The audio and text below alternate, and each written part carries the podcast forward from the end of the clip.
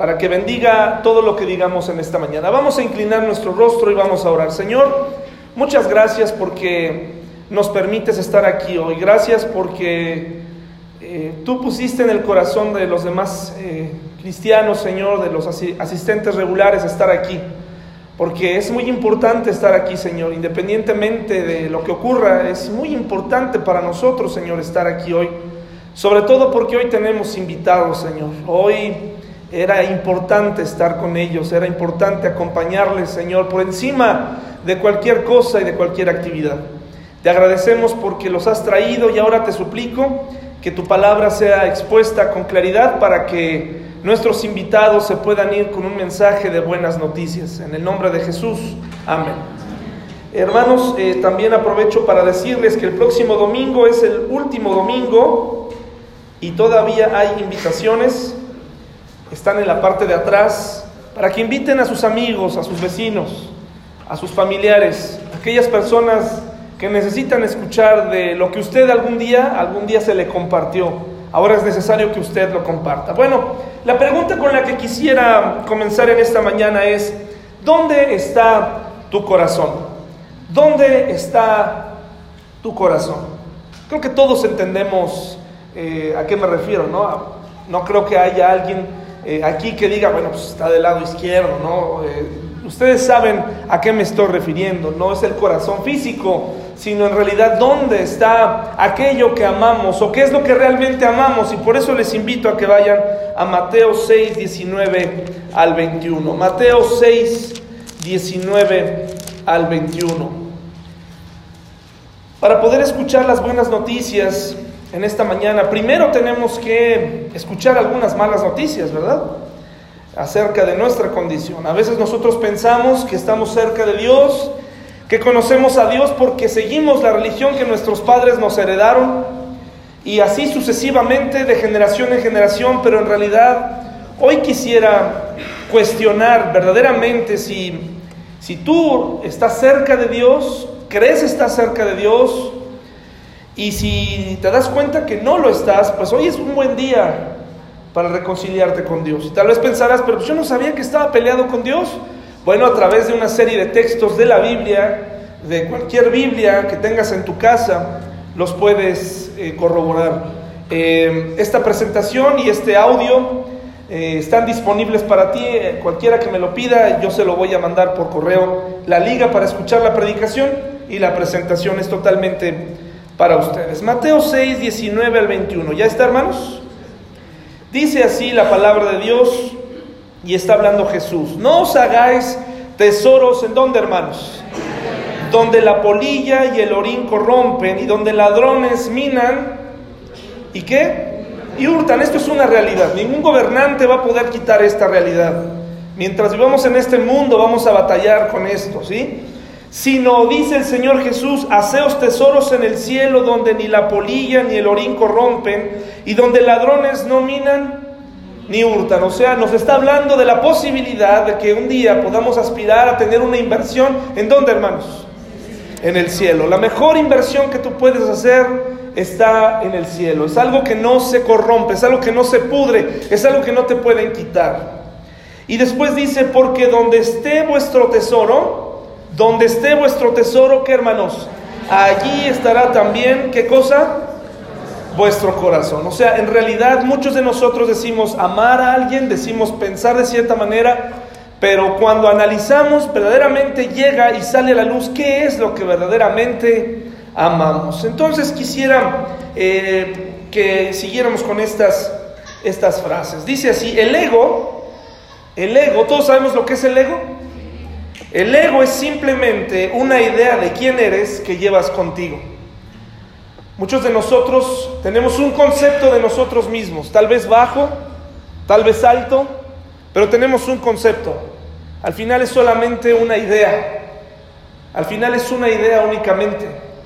Muchos de nosotros nos sentimos eh, más de lo que realmente somos o menos.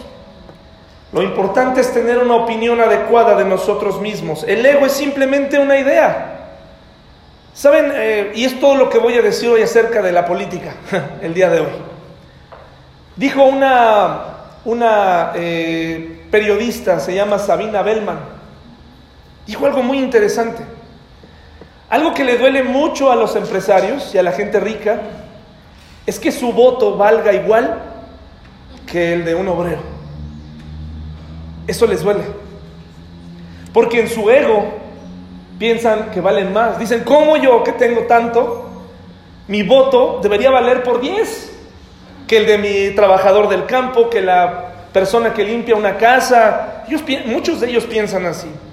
Entonces, nuestro ego nos hace ubicarnos en lugares a donde no pertenecemos. Nos hace pensar de nosotros mismos de ciertas maneras, incluso nos hace pensar como si fuéramos los favoritos de Dios.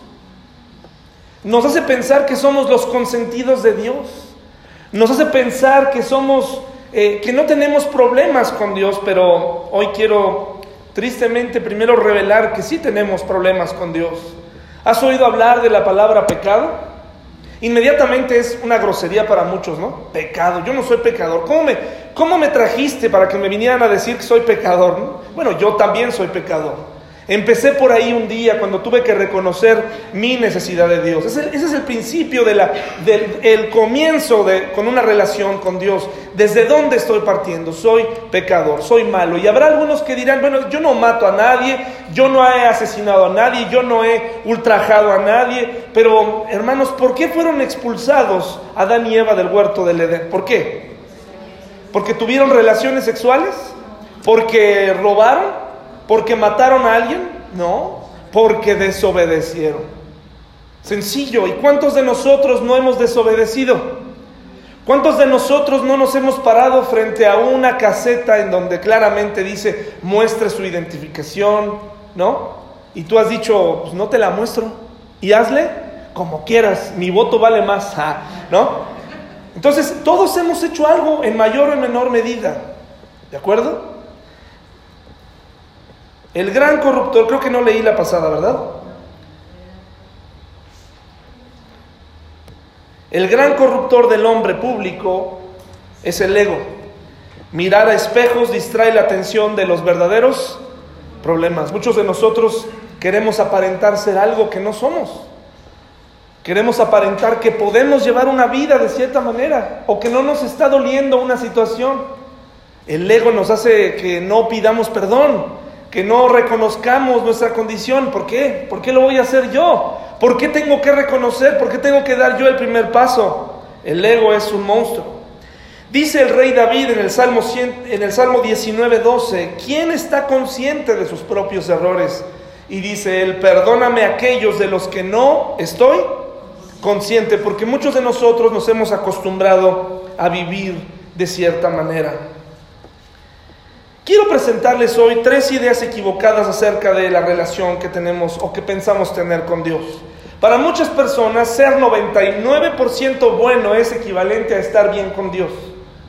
Ser 99% bueno significa que tú no robas, que tú no matas. O sea, ahí, ahí ponemos todas esas cosas escandalosas. Pero en ese 1% pueden estar tus mentiritas blancas, tus mentiras piadosas están en ese 1%. Eh, pueden estar ahí tus engaños, pueden estar ahí tus manipulaciones. Ahí puede estar el 1%. Pensamos que ser 99% bueno, o sea, no tan malo, me acerca a Dios. O sea, que Dios dice, bueno, Él no es tan malo, Él, él, no ha matado, Él no es un asesino serial, Él, no comenzó un tiroteo en una escuela, Él, él no robó, Él no hizo esto, él, él no es tan malo, ¿verdad? No es así. Hoy en día está muy de moda cuidar el medio ambiente y, los animales, ¿no es cierto? Cosa que está muy bien. Pero hoy en día muchas personas que tienen problemas con los humanos potencializan su sentido de autosuficiencia defendiendo a los animales y al medio ambiente.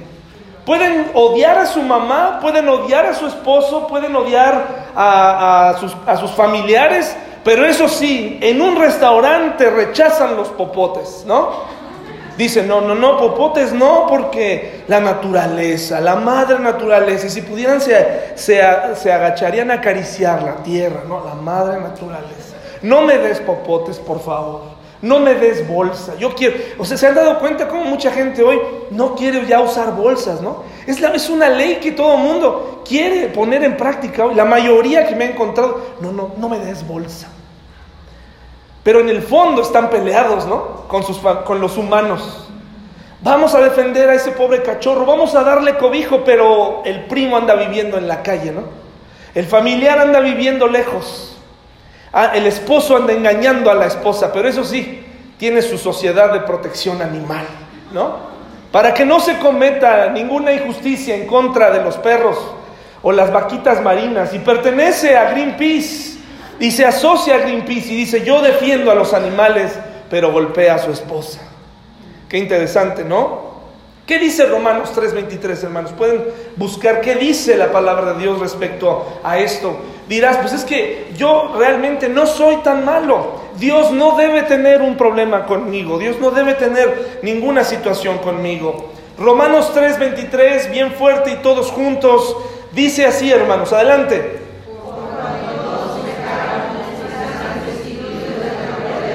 Dice, por cuanto algunos pecaron por cuanto hay algunos cuantos que maltratan a, no maltratan a los animales, ¿no? ¿Qué dice? Por cuanto todos, ¿y dónde entran todos? ¿Quiénes son todos? Todos nosotros, hermanos, todos nosotros, por y amigo que nos visitas, por cuanto todos pecaron, y luego ¿qué dice? Pongan mucha atención, no dice por cuanto todos pecaron, yo soy amor y por lo tanto no me interesa lo que hagan. No, a Dios le duele lo que estás viviendo, a Dios le duele los divorcios, a Dios le duele la separación, la violencia familiar, le, duele lo que está ocurriendo en México, le duele el pecado, pero vivimos en un país libre. Vivimos en un mundo libre con, donde el hombre toma sus propias decisiones. Por eso dice, por cuanto todos pecaron, todos están, ¿qué hermanos? Destituidos, todos están destituidos de la gloria de Dios. Y probablemente tú has estado escuchando que de alguna manera, de, alguna forma, como lo vimos la semana pasada en la ilusión del indulto, cualquier persona va a poder llegar a Dios por el solo hecho de ser 99% bueno. Eso, de acuerdo a la Biblia, no es así. Ahora, ¿por qué leemos la Biblia? ¿Por qué estudiamos la Biblia?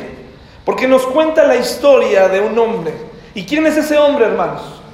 Jesucristo. ¿Y dónde está Jesucristo, hermanos? ¿Está muerto en una tumba? No, Jesucristo vive. Y por eso la Biblia tiene validez y por eso la Biblia tiene tanto peso. Porque no lo estoy diciendo yo, no lo está diciendo algún político, algún teólogo, lo está diciendo un hombre cuyo cuerpo jamás fue encontrado en una tumba. Y era, era muy conveniente para los romanos y para los judíos religiosos que ese cuerpo fuera exhibido. Porque de esa manera se hubiera acabado la leyenda y el mito de Jesús.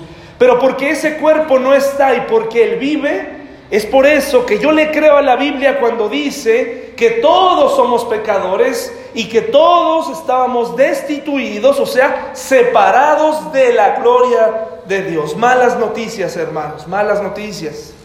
Otra idea equivocada que tenemos es que puedo acercarme a Dios según me convenga, como mejor me convenga. Y escuchamos la frase eh, moderna, ¿no? Todos los caminos llevan a Dios. Pero ¿qué dice Jesús en Juan 14, 6? Si esto fuera verdad, ese texto entonces es una mentira y Jesucristo es un mentiroso entonces y no merece nuestra atención. Juan 14, 6, por favor, ¿qué dice acerca de esto? Mucha gente navega con eso y dice, todos los caminos llevan a Dios, todo. Buda, Confucio, Mahoma, Gandhi, este, Che Guevara, eh, bueno, hasta López Obrador, quien sea, ¿no? Todo mundo nos lleva a Dios. No, hermanos. ¿Qué dice Juan 14, 6, hermanos? ¿Qué dice?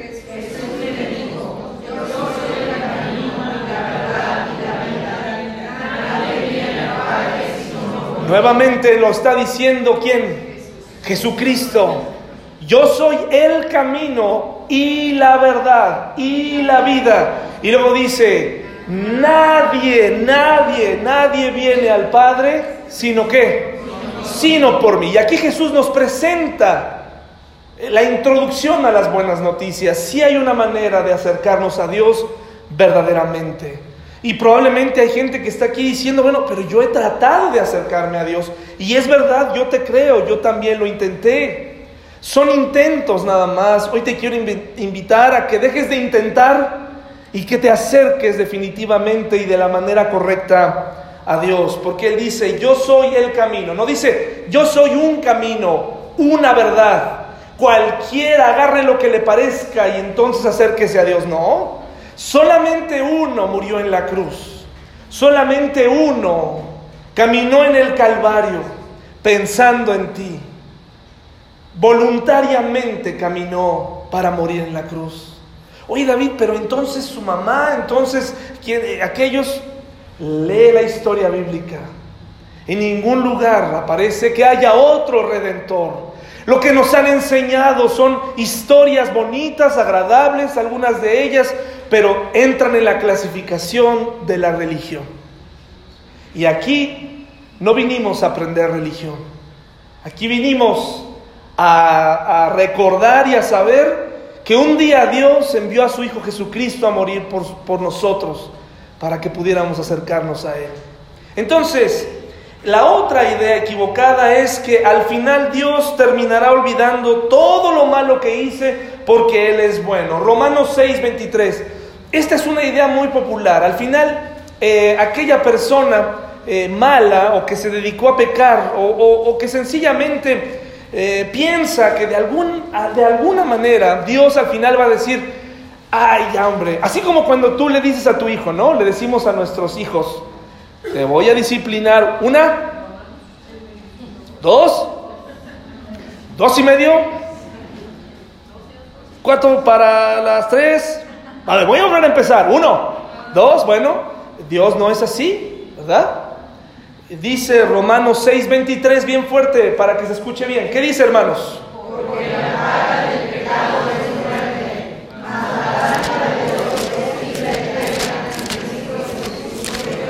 Y aquí comienzan las buenas noticias. Hay una mala ahí, dice, porque la paga del pecado, ¿qué cosa es? Es muerte. ¿Y a qué muerte se refiere? ¿A la muerte física? No, la muerte física va a ocurrirnos a todos nosotros. Pero la Biblia, para la Biblia la palabra muerte no significa el final de las cosas, sino el principio. El principio de dos, dos posibles escenarios. Despertar con Dios para una vida eterna con Él o despertar para ser enjuiciado por Dios. La Biblia no habla de un lugar intermedio donde la gente purga, donde la gente va a llegar a, bueno, pues aquí estate un año y, y cumple tu condena. Y entonces ahora sí, ya cuando hayas estado, entonces ya ahora sí bienvenido, ¿no?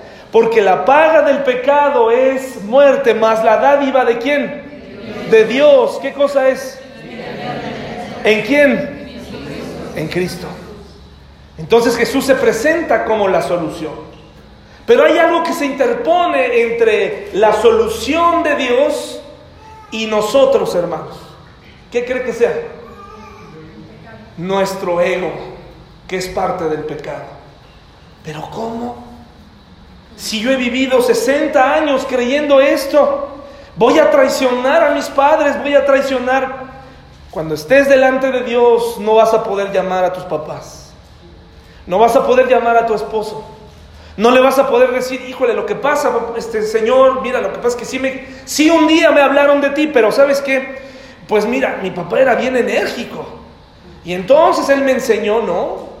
Llega un momento en donde tienes que tomar una decisión respecto a lo que vas a escuchar. hoy lo que estás recibiendo es una invitación de parte de Dios para unirte, para convertirte en su hijo. Pero que no ya éramos sus hijos, dicen algunos. No, no, dice, dice la palabra de Dios. Mire, búsquenlo en Juan 1.12. Léalo por favor. Juan 1.12, ¿qué dice acerca de hijos? ¿Qué dice? Porque aquí también está hablando Jesús. Y esta es otra idea equivocada. Pensamos que todos nacemos como hijos de Dios, pero no es así. Si todos naciéramos, hubiéramos nacido como hijos de Dios, entonces no tendría sentido que Jesús muriera en la cruz, porque ya todos éramos hijos no necesitábamos redención. ¿Qué dice Juan 1.12, hermanos? Bien fuerte.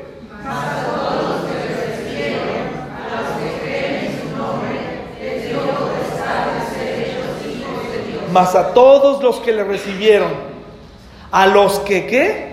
creen en su nombre, ¿qué cosa les dio? Potestad de ser hechos hijos, hijos de Dios. Interesante porque no les dice, ya son hijos de Dios, dice a todos los que le recibieron, a los que creen en su nombre. Ahora tú vas a decir, yo creo, muy bien, está bien. Ahora hace falta romper con tu ego. Ahora hace falta que reconocer que necesitas un Salvador. Mateo 19, 16 al 30, por favor, vayamos allá. Y vamos a estudiar la interesante historia de un joven que aparentemente se acercó de manera sincera en su búsqueda de acrecentar su relación con Dios. Mateo 19, 16 al 30. Ay, estos hermanos que faltaron hoy, ¿verdad? Más vale que la selección gane, ¿verdad? Mateo 19, 16 al 30. ¿Ya está, hermanos? Vamos a leerla primero y después vamos a estudiarla rápidamente y parte por parte, ¿sí? Dice, entonces vino uno y le dijo, Maestro bueno, ¿qué bien haré para tener la vida eterna? Él le dijo, ¿por qué me llamas bueno? Ninguno hay bueno sino uno, Dios. Mas si quieres entrar en la vida, guarda los mandamientos. Le dijo, ¿cuáles? Y Jesús dijo, no matarás, no adulterarás, no hurtarás, no dirás falso testimonio. Honra a tu padre y a tu madre y amarás a tu prójimo como a ti mismo. El joven le dijo, todo esto lo he guardado desde mi juventud. ¿Qué más me falta? Jesús le dijo, si quieres ser perfecto, anda, vende lo que tienes y dalo a los pobres, y tendrás tesoro en el cielo, y ven y sígueme. ¿Se acuerda del tesoro? ¿Dónde estaba el corazón de este joven? Oyendo el joven esta palabra se fue triste porque tenía que muchas posesiones. Entonces Jesús dijo a sus discípulos, de cierto os digo que difícilmente entrará un rico en el reino de los cielos. Otra vez os digo que es más fácil pasar un camello por el ojo de una aguja que entrar un rico en el reino de Dios. Sus discípulos, oyendo esto, se asombraron en gran manera, diciendo, ¿quién pues podrá ser salvo? Y mirándolos Jesús les dijo, para los hombres esto es imposible, mas para Dios ¿qué? Todo es posible. Ahí está esta figura del ego que muchas veces tenemos que romper. Dice, dice el texto, el, título de su, de su Biblia, ¿qué dice? El joven rico. Vamos a, hacer, vamos a ignorar ese título un momento y vamos a, a ver cómo lo llama el evangelista, ¿sí? Mateo dice, entonces vino uno, vino uno, y yo le agregué ahí el uno cualquiera. Pudimos, hacer, pudimos ser cualquiera de nosotros, ¿sí? El uno cualquiera. Y llega con esta pregunta aparentemente sincera, ¿qué bien haré para tener la vida eterna? Es muy interesante, mis hermanos, porque ¿ha estado usted en contacto con alguien quien te hace una pregunta, pero en realidad él ya sabe la respuesta? Y que lo hace más para probarte a ti que para que realmente él pueda aprender algo. ¿Sí, se han, sí han caído en esa trampa? En donde ellos te preguntan y de acuerdo a lo que les contestes, entonces te meten la estocada, ¿verdad? Te dicen, ah, pues entonces cambian la respuesta. Este hombre, me parece, este joven, llega así con Jesús y dice, ¿qué bien haré para tener la vida eterna? Seguramente este joven ya había escuchado de los milagros de Jesús, había escuchado que Jesús efectivamente no había pecado. Hermanos, cuando hay algo en la vida oculto, sale. Dice la Biblia que no hay nada oculto que no vaya a salir a la luz. Cuando hay alguien que tiene mala reputación, esa mala reputación sale. Puede ser que tarde un año, puede ser que tarde dos años, puede ser que tarde, hermanos, yo me he maravillado de, es increíble, pero al final todo se sabe. Sale quien tenía razón y quién estaba mintiendo. Bueno, pues resulta que, dice él, había escuchado que Jesús era bueno, había escuchado que Jesús, que la gente decía, Jesús no ha pecado jamás. Jesús ha vivido una vida perfecta. Jesús no anduvo metido en problemas. Jesús vivió una vida perfecta, por eso Él se acerca y le dice, qué bien haré para tener la vida eterna. Y le dice, maestro qué, maestro bueno, muchas de las personas cometemos el error de ver a Jesús como solo un maestro, como un académico, pero Jesús jamás dijo de sí mismo ser un maestro. Él dijo ser quién? El Hijo de Dios. Entonces se acerca y Jesús le contesta, el maestro bueno, así le puse. Así le puse. ¿Por qué me llamas bueno? En otras palabras, como que fue una manera de decirle, ¿realmente piensas que yo soy mejor que tú? ¿Realmente consideras, me consideras realmente bueno? Porque Jesús pudo haberle dicho, pues claro, yo soy el bueno, ¿no? Yo soy bueno, ¿sí? Pero le dice, ¿por qué me llamas bueno? Y le dice solamente Dios. ¿Que no Jesús era Dios? Pero aquí Jesús estaba esperando otra respuesta del joven. Si verdaderamente crees que soy bueno, verdaderamente crees lo que he dicho de mí mismo, verdaderamente crees que soy el Hijo de Dios, muchas personas aquí sentadas, cristianas o no cristianas, tienen a Jesús por, buen, por buena persona. Muchos tienen a Jesús por alguien digno de tener colgado en su casa, en una cruz, eso sí. Ahí está, todavía muerto, aunque él vive. Ahí lo ponen. Muchos cuando, cuando hablan de Jesús sonríen y dicen, sí, no tengo nada contra Jesús, pero realmente, ¿sabes lo que Jesús dijo? ¿Realmente ves a Jesús como el Hijo de Dios? ¿Realmente ves a Jesús como el único camino para llegar al cielo? ¿O también has incorporado a su mamá ahí? ¿También has incorporado a otra imagen? ¿También has incorporado un sistema religioso? Porque Jesús jamás habló Jamás habló de que hubiera vida eterna en otra persona. Por eso Jesús le dice, ¿por qué me llamas bueno? Para que esperara que el, joven le dijera, bueno, lo que sucede es que tú eres el Hijo de Dios, ¿verdad? Pero el joven no dijo eso, el joven continuó con su diálogo. ¿Y qué le contestó Jesús ante la pregunta? Guarda los mandamientos, guarda los mandamientos. Entonces el uno cualquiera, casi perfecto, ¿no? Porque aquí ya se estaba estableciendo él como alguien casi perfecto. Dice, ¿cuáles? Qué pregunta, ¿no? Tan atrevida. ¿Cuáles? Si yo ya los he guardado todos, ¿desde cuándo, hermanos? O sea, fíjese, no ha dicho, mira, yo los guardé, eh, hace un año comencé una búsqueda por hacer las cosas bien. Eh, tiene un mes, tiene dos días. ¿Qué dijo? por favor, Jesús, o sea, ¿cuáles? Dime uno que no, que no me sepa. Todos los he cumplido. ¿Sabes por qué Jesús? Porque yo, eh, pues desde, desde niño nací así. Nací obediente, Jesús. Muchos venimos a la iglesia con esa actitud. Venimos con esa actitud a la iglesia. Yo, pecador. Yo, ¿me estás hablando a mí? ¿Me estás hablando a mí, por favor? Si yo nací obediente, yo nací devoto, yo nací santo, floto, ¿no? No le pregunten a mi esposa, eso sí, ¿no? Pero este hombre se sentía así, ¿cuál es? ¿Y qué le contesta Jesús, el maestro bueno, que no estaba a la altura para este hombre? Le contesta, no matarás, no adulterarás, no hurtarás, no dirás falso testimonio, honra a tu padre y a tu madre, amarás a tu prójimo, ¿qué?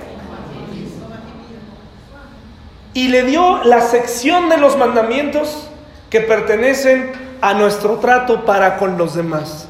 No para con Dios, sino para con los demás. Aquellos mandamientos con los cuales uno puede mentir. Uno puede hacer como que ama al prójimo, ¿sí o no? Uno puede hacer eso. Nuestra iglesia está llena de, personas que aparentan amar al prójimo. Aparento, ah, sí me importas, sí me interesas, pero cuando te volteas, ¿qué ocurre? Hola hermano, no, ojalá se vaya de la iglesia, ojalá no regrese jamás. Entonces el joven rico, muy bien, no mató seguramente, no adulteró, muy bien se lo doy, no hurtó, ok, no, sus sus riquezas vinieron por fruto de quién? De su trabajo. No dio falso testimonio, o sea, nunca mintió. ¡Wow! ¿No? Que levante la mano aquí, ¿quién nunca mintió? Y si alguien la levanta, hágame favor de salirse de aquí. Mentiroso, ¿no? Ya dijiste la primera, ¿no? Eh, mentira, es muy común, ¿sí o no? ¿Qué tal cuando nos llaman por teléfono? ¿Y qué le dices? Dile que no estoy. Ojalá que tus hijos estén entrenados para verdaderamente saber qué decir cuando les. Dice mi mamá que no está. Ah, unas nalgas, ¿no? Bueno, dice, no, ok, este joven no mató, no adulteró, no hurtó, no dijo falso testimonio, pero honrar a sus padres, si algo fallamos los, los hijos, es en honrar a nuestros padres, obedecer a nuestros padres. No los obedecemos. O sea, eso es algo común. No, honrar es, significa no causarles problemas, ¿ok? No les ayudas, no les causes problemas, ¿no? Bueno, pues muchos de nosotros somos expertos en causarles problemas. Y, la Biblia dice, ¿qué le dice al hijo desobediente, hermanos? En tantas ocasiones, en tantas veces, hay un proverbio que dice que los cuervos de la cañada le saquen los ojos a un hijo desobediente. Fíjate, no, desobedecer a un papá y no honrarlo, no nada más es como que siga, el, que, que venga la siguiente lastimada al padre, que siga. No, hermanos, no, es muy delicado cuando observamos que alguno de nuestros hermanos deshonra a nuestros padres. Si ellos no se dan cuenta, está bien. Pero si tú te diste cuenta que los deshonraron, tienes que alzar la voz. Porque no le agrada a Dios. ¿Qué pasa con un hijo que deshonra a sus padres? ¿Cuál es el primer mandamiento con promesa? Honra a tu padre y a tu madre, es con promesa. ¿Para que qué? Para que te vaya bien y seas de larga vida. ¿En dónde? Un hijo que deshonra a sus padres vive menos. Vive menos. Tener cuidado, ¿eh? Es lo que la Biblia enseña. Esto no, no es filosofía oriental, este, china, eh, japonesa. No, es lo que dice la Biblia. Es lo que dice la Biblia, es lo que dice Jesús. Deshonras a tus padres. Muy bien, deshónralos. Escúpeles en su reputación. Juega con ellos. Entra y sal de tu vida como unos títeres. Así, juega con ellos. Muy bien. Vivirás menos. Vivirás menos. Y me parece que generalmente los hijos que deshonran a sus padres les gusta estar vivos. Les gusta disfrutar de la vida y les gusta disfrutar, quitarse el yugo opresor de sus padres, de esos pobres que dieron todo por él, por ella. Bueno, vivirás menos. Le dio los mandamientos que tienen que ver con los hombres. Y, entonces el, uno cualquiera, casi perfecto, y a estas alturas ya un joven casi semidios, le dice, ¿qué más me falta? Fíjense qué osado este hombre. ¿Qué más me falta? Porque todo esto ya lo hice. Muchos de nosotros que estamos aquí nos sentimos moralmente muy limpios. Sentimos que no tenemos ningún problema que nuestros hijos tienen que aguantarse nuestro segundo, nuestro tercero, nuestro cuarto, nuestro quinto fracaso matrimonial y no importa, viene el sexto y prometo regresar. Muchos de los que están aquí, muchos de los que están aquí, muchos hijos tienen que aguantar las borracheras de sus padres. Porque estas personas piensan que son moralmente correctos solo porque llevan unos cuantos pesos a su casa. ¿Qué más me falta? Todo esto lo he hecho ya. Voy a la iglesia cada domingo. Cada domingo voy a la iglesia. Cada no falto. No falto. Yo cada domingo estoy ahí. Nos sentimos moralmente limpios. Cada domingo. Hoy en día, aquellos que dicen, pues yo suelo ir a misa, lo dicen casi cantando, voy a misa. Sale así como mariposas de su, de su boca, ¿no? Voy a las reuniones pero dice Gálatas 6:3, porque el que se cree ser algo, no siendo nada, ¿qué? A sí mismo se engaña. ¿Cuánto tiempo llevas aparentando que eres un religioso? ¿Cuánto tiempo llevas aparentando que conoces a Dios? ¿Te has preguntado, ¿realmente Dios te conoce a ti? ¿Realmente Dios te conoce a ti? ¿Realmente eres su hijo? El maestro bueno que no estaba a la altura y que a estas alturas no sabía ya con quién estaba hablando porque así parecía, le dijo algo más. Si quieres ser perfecto, si quieres verdaderamente heredar la vida eterna, hay que romper tu ego, hay que, hay que romper esa, esa, e, esa bóveda en donde realmente está tu tesoro, donde está tu corazón, donde está lo que verdaderamente te importa. Muchas personas pueden tolerar muchas cosas que se dicen en este púlpito y que se dicen en la Biblia mientras no se toque su tesoro. Mientras no se mencione algo en contra de tu tesoro, estarás contento aquí. Oh, qué iglesia, iglesia, qué bárbaros, ¿no? Precioso todo. Pero en el momento en que le digas tu forma de vivir está mal, eso que estás haciendo estuvo mal, no, hay que llevar ese pastor, no, se está enriqueciendo, está robando, porque además son jactan, son mentiras y calumnias. Los hermanos son terribles. Mucho cuidado, hermanos. Si quieres ser perfecto, entonces rompe la bóveda donde está tu tesoro. ¿Y cuál era su tesoro, hermanos? Le dijo, ve y vende todo lo que tienes y dáselo. ¿A quién? En otras palabras le dijo, y ama a tu prójimo y reparte. Y una vez que repartas, entonces probablemente te puedes unir y seguir, ¿no? Esto lo estoy, no está en la Biblia, lo que estoy diciendo es lo que le dijo. Vende todo lo que tienes y dáselo a los pobres. ¿Está mal tener una situación económica eh, holgada, hermanos? ¿Está mal? No. Eh, si se dan cuenta, este texto eh, por la preocupación que manifiestan los discípulos, no está hablando de una riqueza de, de, bienes únicamente. Ahorita les voy a explicar por qué. Si quieres ser perfecto, rompe tu ego, rompe tu condición social, véndelo a los pobres, véndelo y dáselo a los pobres. Pero aquí, el uno cualquiera, casi perfecto, joven semidios, que prefirió seguir siendo rico, escuchó y haciendo uso de su libre albedrío, ¿qué hizo, hermanos? Prefirió irse triste, con más preguntas, como muchos se irán el día de hoy de aquí, con las mismas preguntas. Pero hoy Dios quiere contestar tus dudas. Si este relato es verdad, y para mí lo es, el joven se quedó sin la certeza de qué sucedería con su destino eterno. ¿No es cierto, hermanos? Ya no hizo más preguntas ni sus buenas obras le pudieron dar paz. Con sus preguntas queda claro que no bastaba para un judío portarse bien, había algo más. Pero como Jesús le dijo, vende lo que tienes y dáselo a los pobres y rompe tu ego, prefirió irse. Y se fue con incertidumbre. Número dos, si este relato es verdad y yo lo creo, creo que lo es, el joven fue libre de elegir entre su ego y renunciar a su ego mediante más preguntas. Muy bien, Jesús, ¿quieres que lo venda? No quiero venderlas. ¿Por qué tendría que venderlas? Y entonces Jesús hubiera contestado con mucha paciencia. Si tú le hubieras hecho la pregunta a Jesús y Jesús te hubiera dicho, deja tu religión, deja tu religión. Inmediatamente algunos dirían, no, no, no, a mí mi religión no me la quitas. Pero ¿qué tal si cuestionas? ¿Qué tal si hoy te preguntas y le preguntas a Jesús, ¿por qué tengo que dejar mi religión? ¿Por qué tendría que renunciar a mi religión, Jesús? Entonces Jesús estaría dispuesto a contestarte.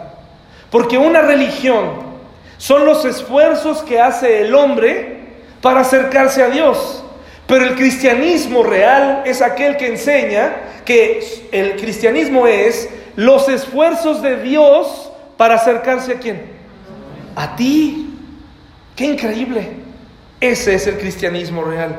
Si este relato es verdad y yo lo creo, el joven reconoció que no tenía la altura de Jesús o lo tomó como un loco y fue a buscar a alguien que le dijera, muy bien, te has ganado la vida eterna solo por el hecho de que eres bueno. Pero Jesús no aprobó las buenas obras no fueron suficientes. ¿Está mal hacer buenas obras, hermanos? No. Está bien hacer buenas obras, pero como una, un resultado de haber comprendido que tú necesitas un Salvador. Ahora, le dice algo a los discípulos más adelante. Es más difícil, más difícil que un camello entre en el ojo de una aguja que un rico Y entiéndase por rico cualquier persona cuyo tesoro está puesto en otro lugar. ¿Sí, hermanos? Ahora, muchos discuten respecto a qué se refería Jesús, si a una aguja como esa o a una puerta eh, eh, eh, que se llamaba aguja en, el muro del, templo de, o de la ciudad de Jerusalén. Muchos teólogos dicen que no existían tales puertas. Sea cual sea, sea cual sea, lo que Jesús está tratando de decir es una persona que no se quiebra, que no reconoce su necesidad, que no rompe su ego, no va a poder jamás estar ante la presencia de Dios como amigo.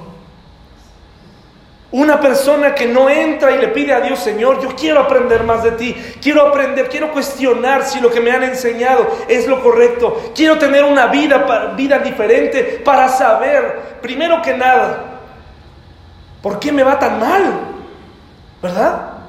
¿Qué estoy haciendo mal? Ahora, los cristianos ya no tenemos problemas, hermanos. Tenemos problemas, pero ¿cómo los afrontas, hermano? Pues espero que los estés afrontando de acuerdo a como dice la palabra. Porque los cristianos tenemos problemas, tenemos deudas, tenemos problemas en el matrimonio, pero hay solución. En Cristo hay solución. Ahora no te invito a Jesús solamente como para que vengas por un milagro o para que vengas para que se te acaben los problemas. Estoy, estoy diciéndote que vengas a Jesús para tener acceso a la vida eterna, a los tesoros que no se corrompen, a los que son eternos. Dice Mateo 19 del 23 al 25, ¿no? Esto, es más difícil que un rico entre al reino de los cielos. Entonces, si este relato es verdad, hermanos, Jesús sabe que las buenas obras no son suficientes para entrar al cielo. ¿Qué dice Isaías 64.6? Las buenas obras no son la llave para entrar a la presencia de Dios. Isaías 64, 6, hermanos, por favor. Isaías 64, 6. ¿Ya lo tenemos? Bien fuerte. ¿Qué piensa Dios de tus buenas obras? ¿Qué dice? Adelante, por favor.